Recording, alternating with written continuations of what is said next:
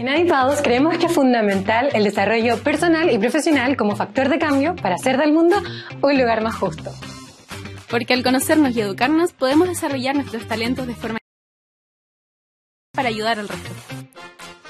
Este es un espacio para cuestionar, reflexionar y aprender sobre las temáticas que tanto te interesan, junto a expertas y expertos de diferentes áreas. Esta segunda temporada viene recargada e inspirada por las diferentes escuelas de Adipa, con nuevas secciones e invitados que te sorprenderán. ¿Qué esperas? Dale play a esta nueva aventura.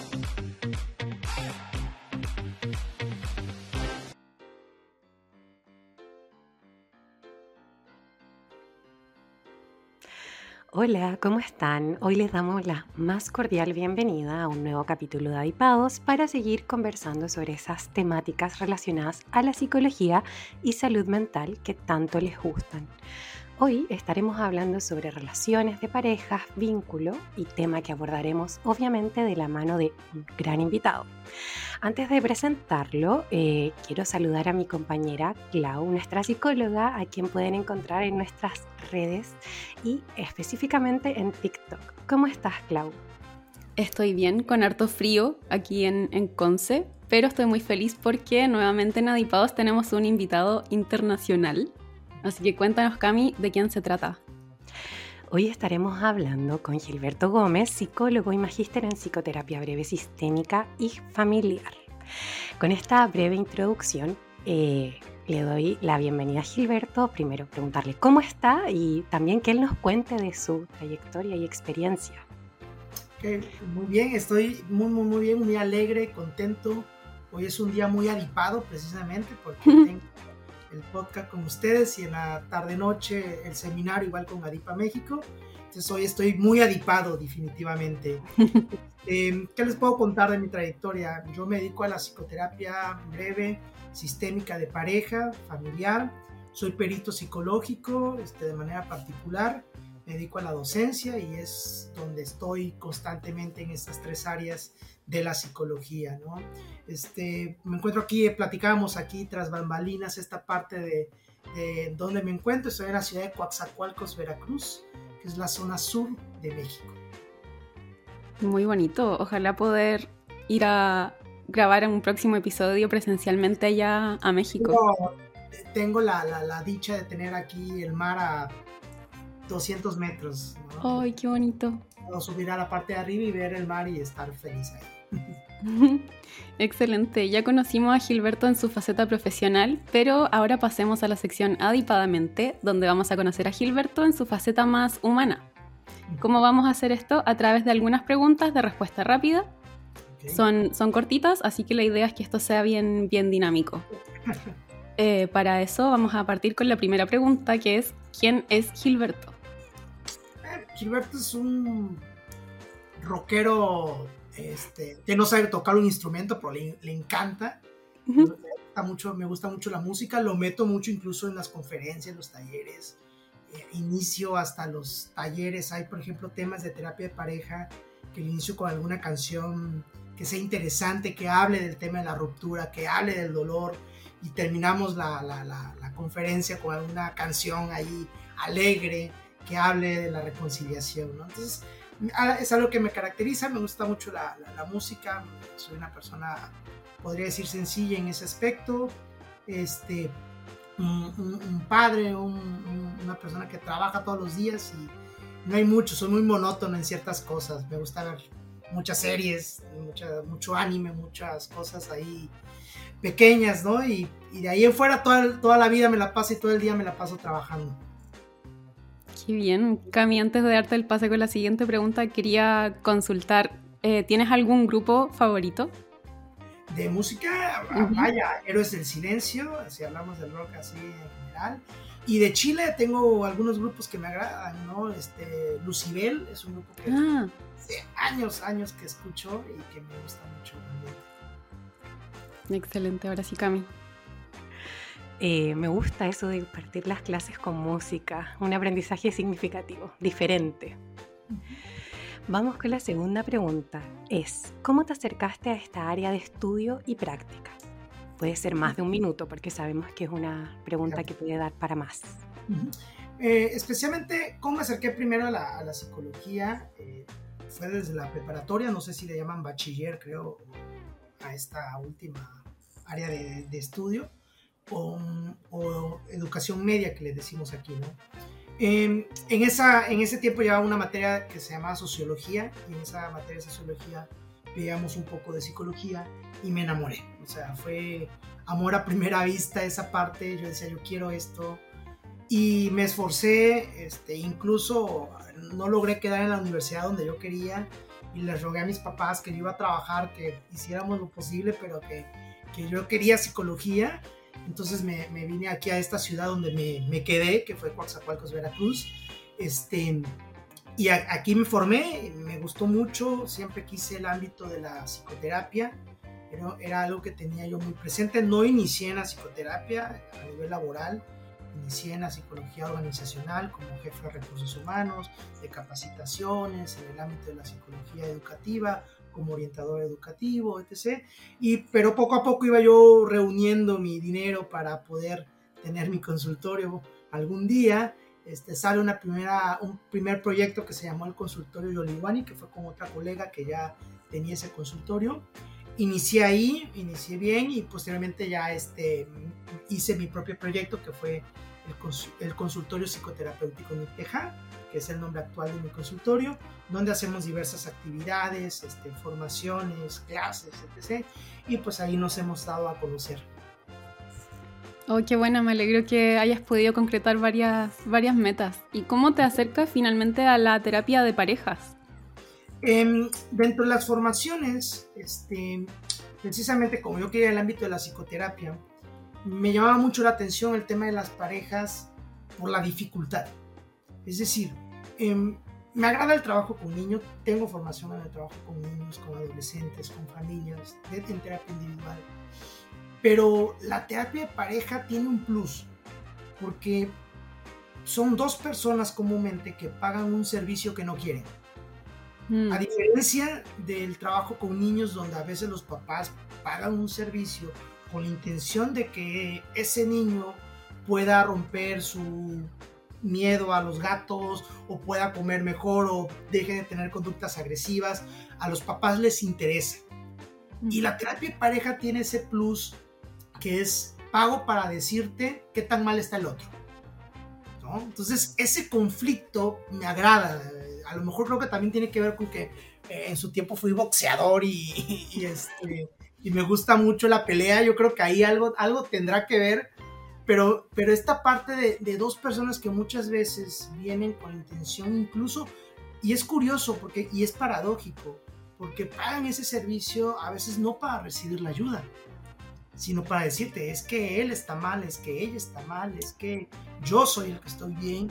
Y entonces lidiar con ese, esa situación y encauzar a que existen objetivos saludables para ambos, que la terapia beneficie realmente este, a una mejor comunicación, a una mejor relación, eh, es algo que me agradó mucho, ¿no? Tener ese, ese plus y hasta el, hasta el son de hoy sigo teniendo eso, ¿no? O sea, si me das a elegir entre, y no digo que, que no me guste y no, me diga que, no digo que no lo haga bien, pues si me das a elegir entre una terapia familiar, una terapia pareja, una terapia individual, sigo prefiriendo la terapia de pareja en el tema en que, de la dificultad. Eso, eso me enamoró mucho.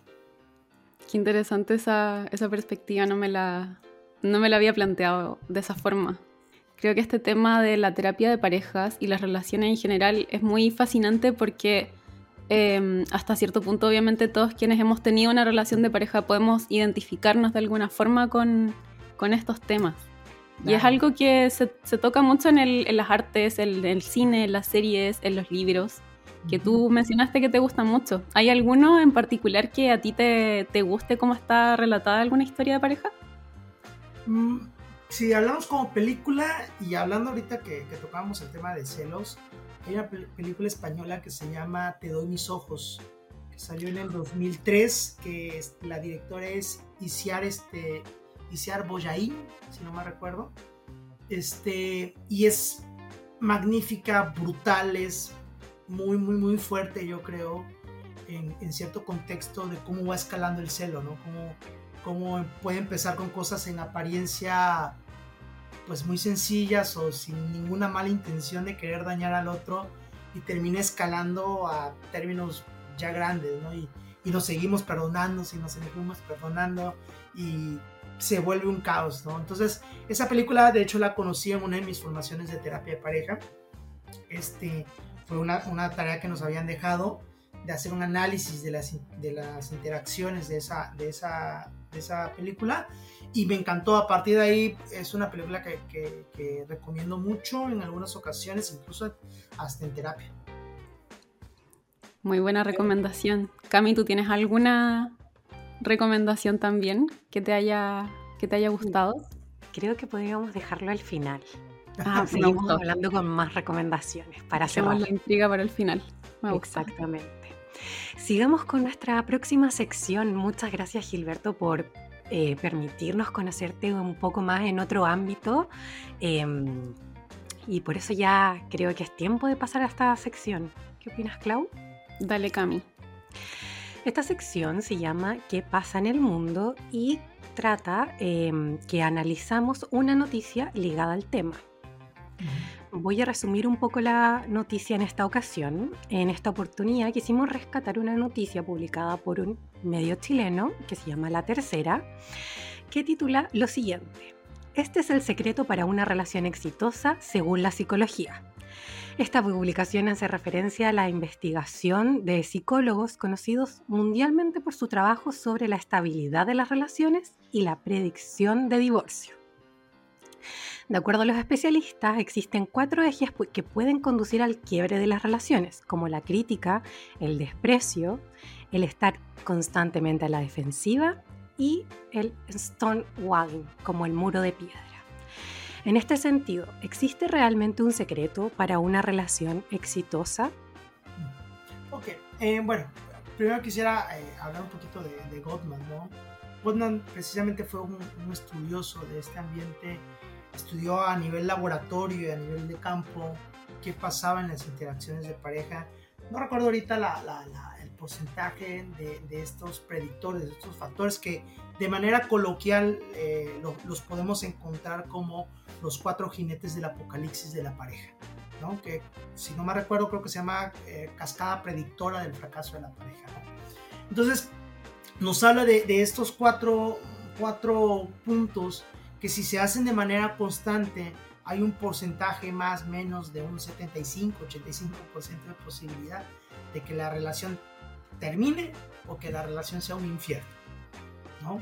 Yo le digo mucho a las parejas, incluso he ocupado este, e, e, este estudio de, de Gottman, eh, le digo, ¿quieren fracasar? No requieren venir a pagarme, ¿eh? sigan haciendo estos, estos cuatro puntos y, les garantizo que en dos meses van a vivir un infierno o se van a estar queriendo separar o se habrán separado.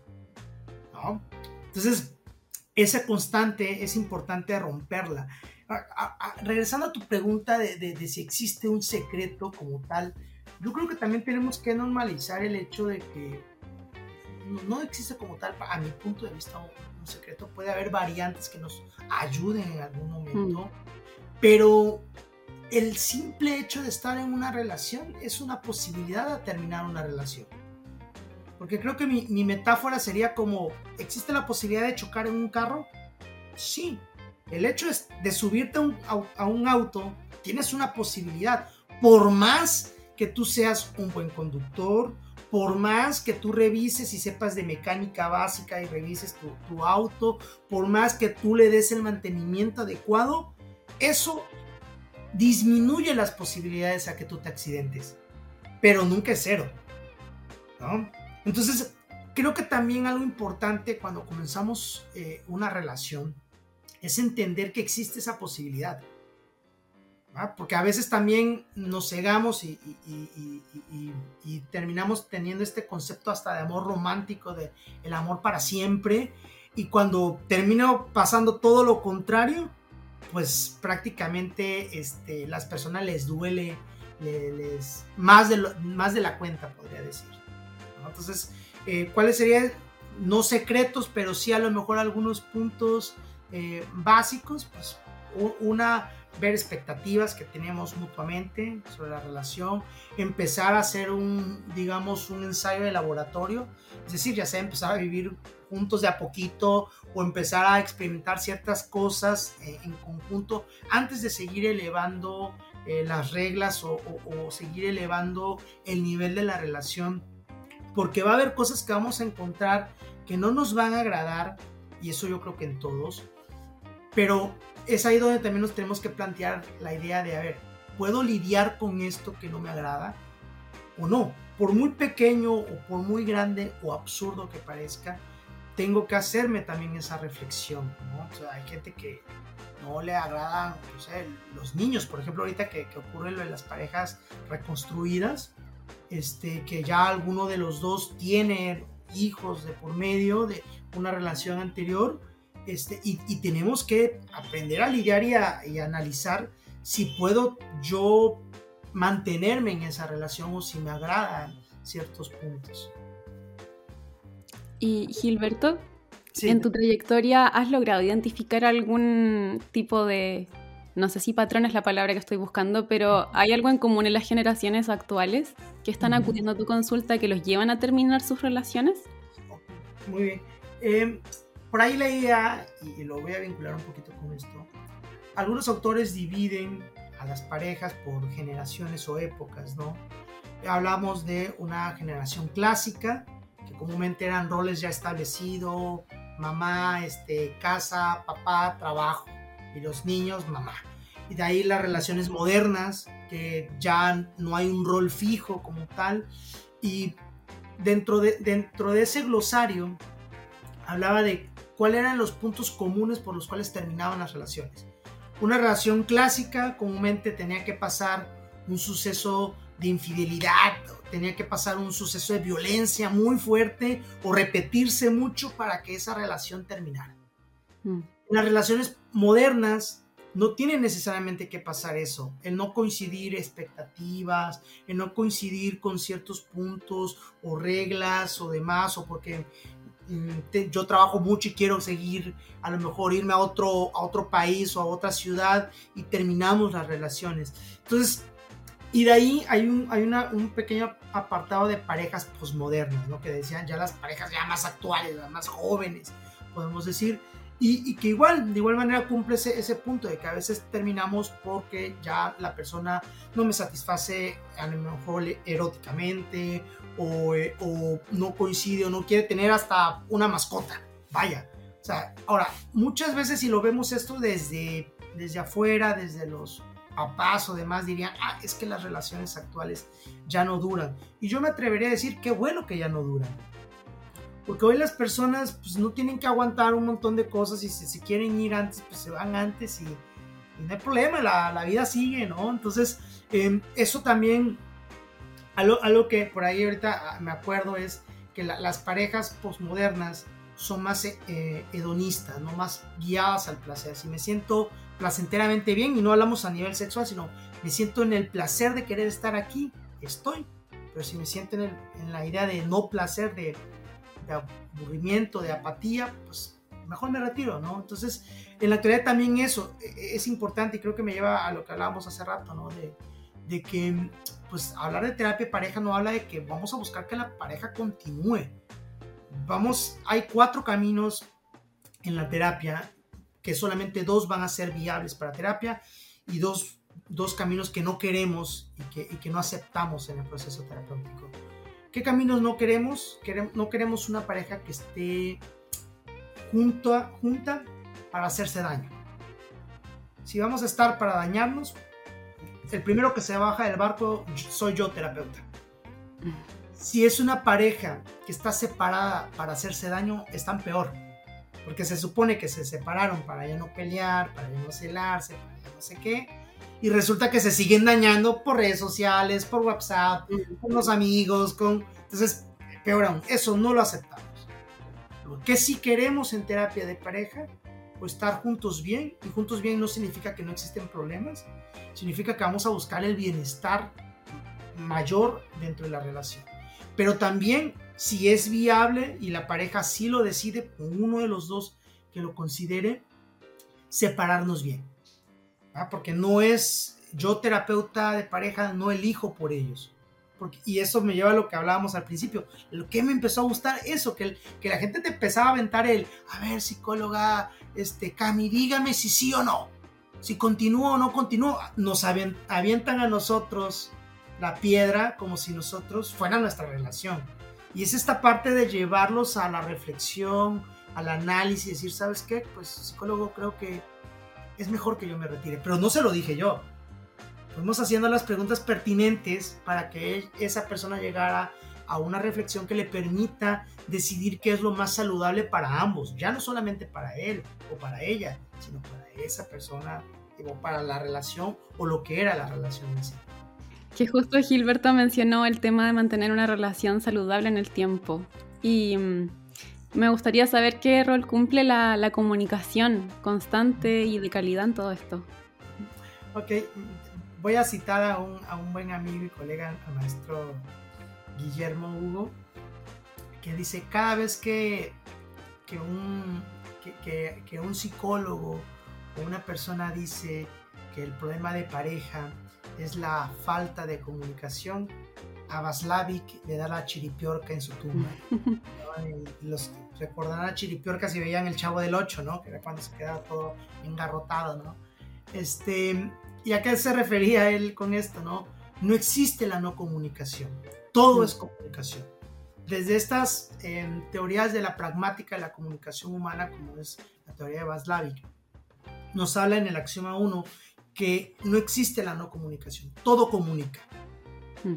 Mi amor, ¿estás enojada? Mi amor, ¿estás enojada?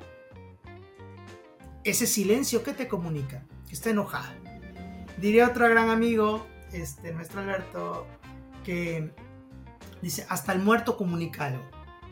¿Qué comunica? Que está muerto. Entonces, cuando hablamos de, de, la comunicación es el eje central. Cuando las parejas vienen y te dicen que su problema es la falta de comunicación, no es que le vayamos a dar una cátedra de, que están mal en eso, sino tenemos que entender que esa falta de comunicación sigue siendo una comunicación. Hmm.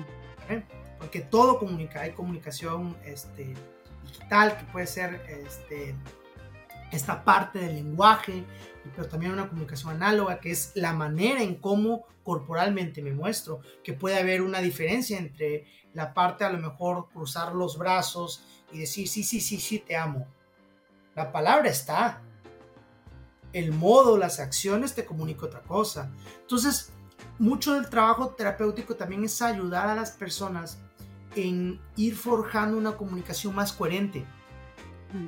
Porque en muchas ocasiones puede estar ese sentir, puede realmente querer la persona, puede amar realmente a la persona, pero sus acciones pareciera que demuestran otra cosa.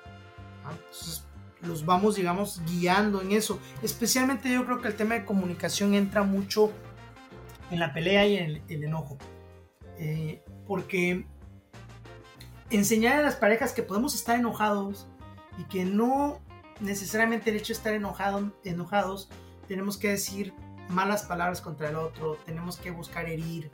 Eh, puedo seguir estando enojando, enojado contigo, pero buscar herir lo único que va a hacer es que exista un mayor distanciamiento. Poéticamente decían, por eso las parejas gritan cuando pelean, porque emocionalmente están lejos. Por eso mm. las parejas están cerca y se llevan bien, hablan hasta despacio y con voz baja y tenue y tierna. ¿Por qué? Porque emocionalmente están cerca. ¿no? Entonces, e, es, mucho lo que se va ayudando dentro del proceso de terapia. Yo tengo una pregunta que me quedó dando vueltas en la primera sección, es respecto a la violencia. Sabemos que la violencia se presenta de diferentes formas, lamentablemente, pero cuando se transgreden límites em, físicos, verbales, eh, ¿qué pasa con la posición del terapeuta? ¿Cuál es? No, no me queda claro. Por eso lo quería consultar. algo que vamos a priorizar va a ser una, la adherencia al tratamiento, eh, especialmente con el, violentador. ¿A qué me refiero con esto? Voy a tener más posibilidades de que la conducta violenta se radique o se disminuya o deje de estar si lo mantengo en el proceso terapéutico y genero cambio, que si lo regaño y, le digo, eres un desgraciado por hacer esto, porque ya se acercó al proceso terapéutico. Mm. Tengo que aprovechar que está aquí porque por años esa persona no se acercó. Y dentro de ese acercamiento al proceso terapéutico, una, un segundo punto prioritario es enseñarles a ambos a cómo prevenir esas situaciones, cómo prevenir el no caer en, estos, en estos aspectos, porque hablamos desde una perspectiva de una terapia sistémica, es decir, somos un sistema. Em, no necesariamente la, la, víctima está mal, pero sí desde la perspectiva del victimario, cree que lo que hace la víctima ayuda a, detonar la violencia.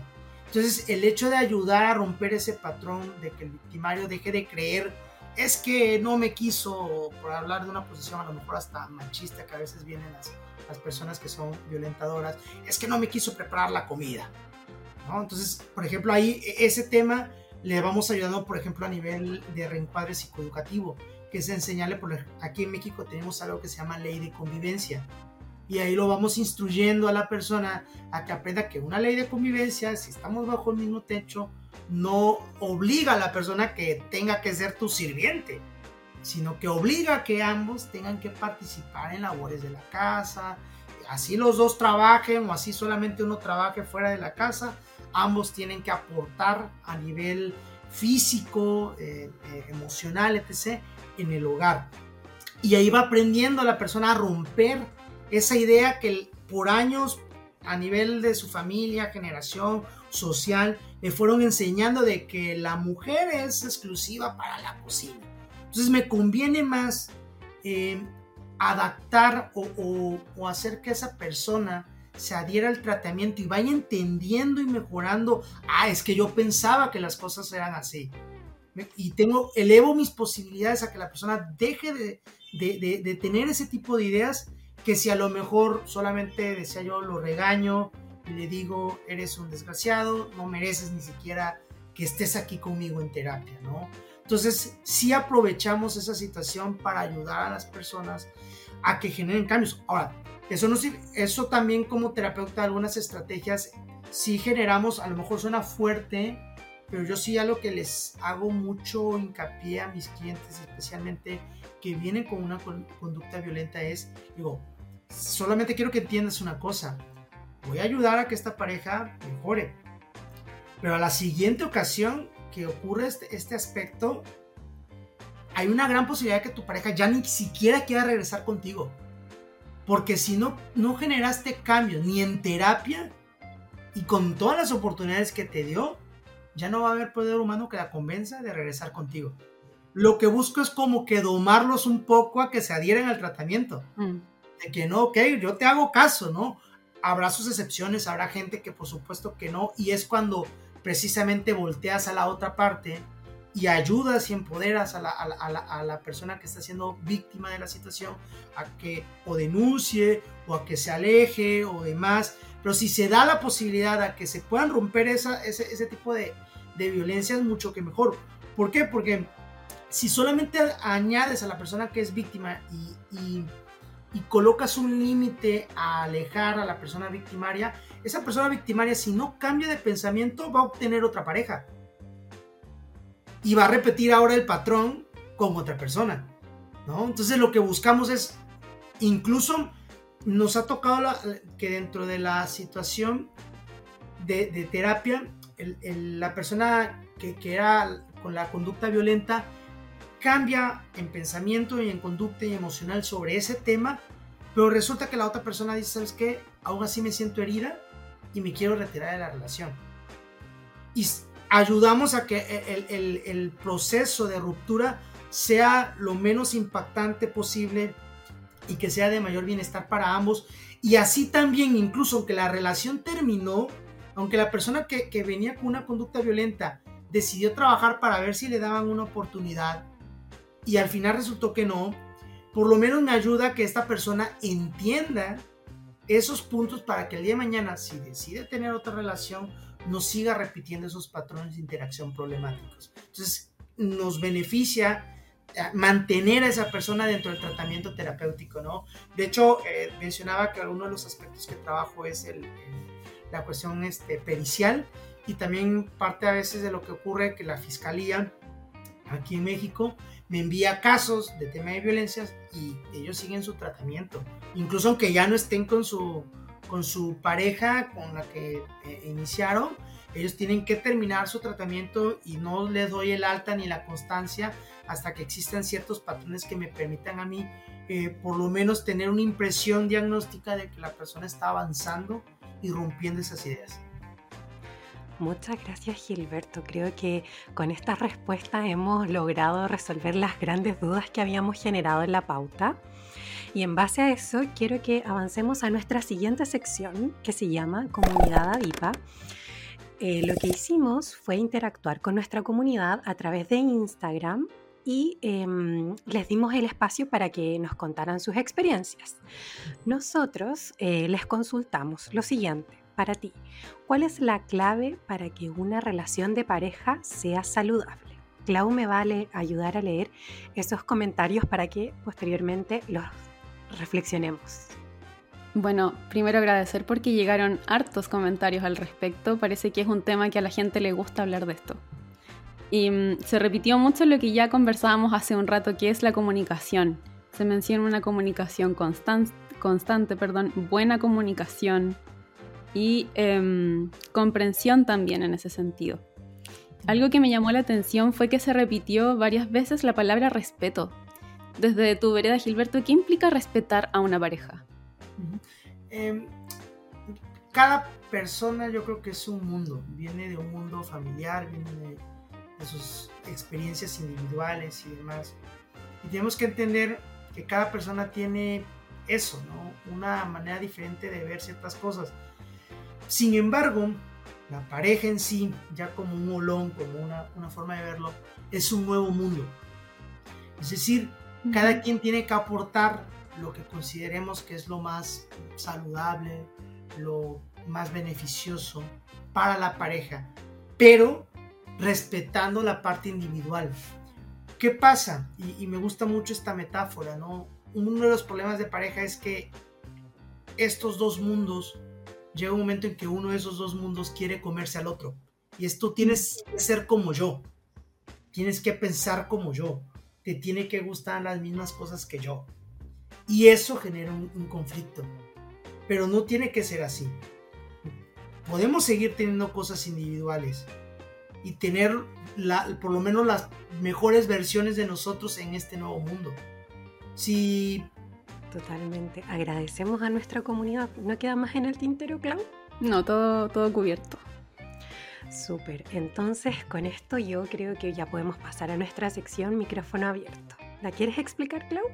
Me encanta esta sección, yo feliz la explico. Micrófono abierto es esta parte del podcast que ya se acerca al final, donde le planteamos a nuestro invitado una pregunta que sea controversial. La gracia de esto es que va a ser al azar por lo que, Gilberto, tú debes escoger un número del 1 al 4 y esa será la pregunta en cuestión. Así que adelante. El 1. El primero. La pregunta número 1 dice, ¿hay algún mito común sobre las relaciones o sobre la terapia de parejas que te gustaría desmentir? El amor todo lo puede. Oh, potente. El, el, mito que hace que parejas que ya en muchas ocasiones no funcionan quieren continuar. El amor todo lo puede y creo que agregaría dentro de esos mitos em, tener la idea de que terminar una relación es un fracaso. No mm. lo es. A veces ambos dieron lo mejor de sí, no coincidieron en ciertas cosas, tuvieron errores o lo que sea, o las circunstancias no permitieron que la, la relación siguiera adelante. No es un fracaso. No, no, no tenemos necesariamente que sentirnos la peor versión de nosotros porque fracasamos en una relación. No, o sea, hay que, hay que ver que seguir mejorando. ¿no? Diría por ahí un, no recuerdo bien ahorita el, el, nombre del autor, decía, al primer amor lo amamos como a nadie, pero a los otros amores aprenderlos, aprendemos a amarlos mejor. Que es esta mm. parte de que pues vamos aprendiendo. Hasta de esas situaciones vamos aprendiendo a, seguir mejorando si no, si no nos permitimos. Porque hay quien no, hay quien fracasa, ahora sí, ya lo podemos catalogar como un fracaso cuando no hay un aprendizaje, cuando mm. no hay crecimientos eh, en ese aspecto. Es como, imagínate tener un trabajo donde al final te corren o te vas, pero al final no aprendiste nada, no sabes ni siquiera encender la computadora. Pues no hay crecimiento de nada, no te va a permitir en tu siguiente trabajo tener una experiencia de algo. ¿no? Pero si realmente lo, lo aprendes a resignificar, podemos obtener aprendizajes que nos permitan ir creciendo. Excelente respuesta, me encantó. ¿Y les parece si antes de despedirnos, ahora sí entregamos recomendaciones cada una? Totalmente. Yo creo que quizás tenemos la misma, Clau. A ver, vamos con esta recomendación. Voy. Dale tú primero. Creo que una de las películas que mm, se relaciona con esta temática y que me marcó mucho fue La La Land. Es una película muy buena eh, que retrata el tema de las relaciones, las ilusiones, la realidad, la individualidad y la recomiendo. Pero eso sí, con, un pañuelito al lado, por Se vienen lágrimas, por eso. No, yo había pensado en otra, la verdad. Había pensado en Escenas de un matrimonio, que salió hace relativamente poco, que igual es súper súper fuerte y creo que relata muy, muy bien cómo, eh, cómo funciona todo el proceso de divorcio. Pero pensando que tú ibas a responder la misma, también pensé en otra, que es un libro que se llama Gente Normal o Normal People, que después lo convirtieron a una serie, que es como más adolescente, pasando de la adolescencia a la etapa más universitaria, que es muy muy buena, igual es para ver con, con pañuelito, por si acaso.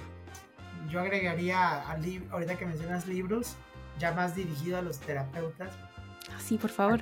Aquí, en México sería este, Soluciones para Padres y Parejas del doctor Roberto Charles, este, de Editorial Crecer, que es una editorial de aquí local, por eso digo para los de México. Y en general, para, para Chile y para otros lugares, este, igual de doctor Roberto Charles, que es un, digamos, un resumen de este libro grande, que se llama Terapia de Pareja, de Editorial Trillas. Un muy bonito libro que nos habla precisamente de ir enfocando este, las relaciones. Anotaremos ahí todas esas, esas recomendaciones que dimos en esta sección. Ya vamos finalizando. Gilberto, te queremos agradecer por tu gran participación. La conversación estuvo muy, muy interesante. Gracias. Y invitarlos a todas y todas a escuchar este capítulo en Spotify. Nos pueden ver en YouTube. Lo van a poder encontrar también en nuestros sitios, adipa.cl para Chile y adipa.mx. ¿Algo más que quieras agregar, Clau? Sí, que también nos pueden encontrar en Google Podcast y que nos pueden calificar Em, y seguirnos también en nuestras redes sociales.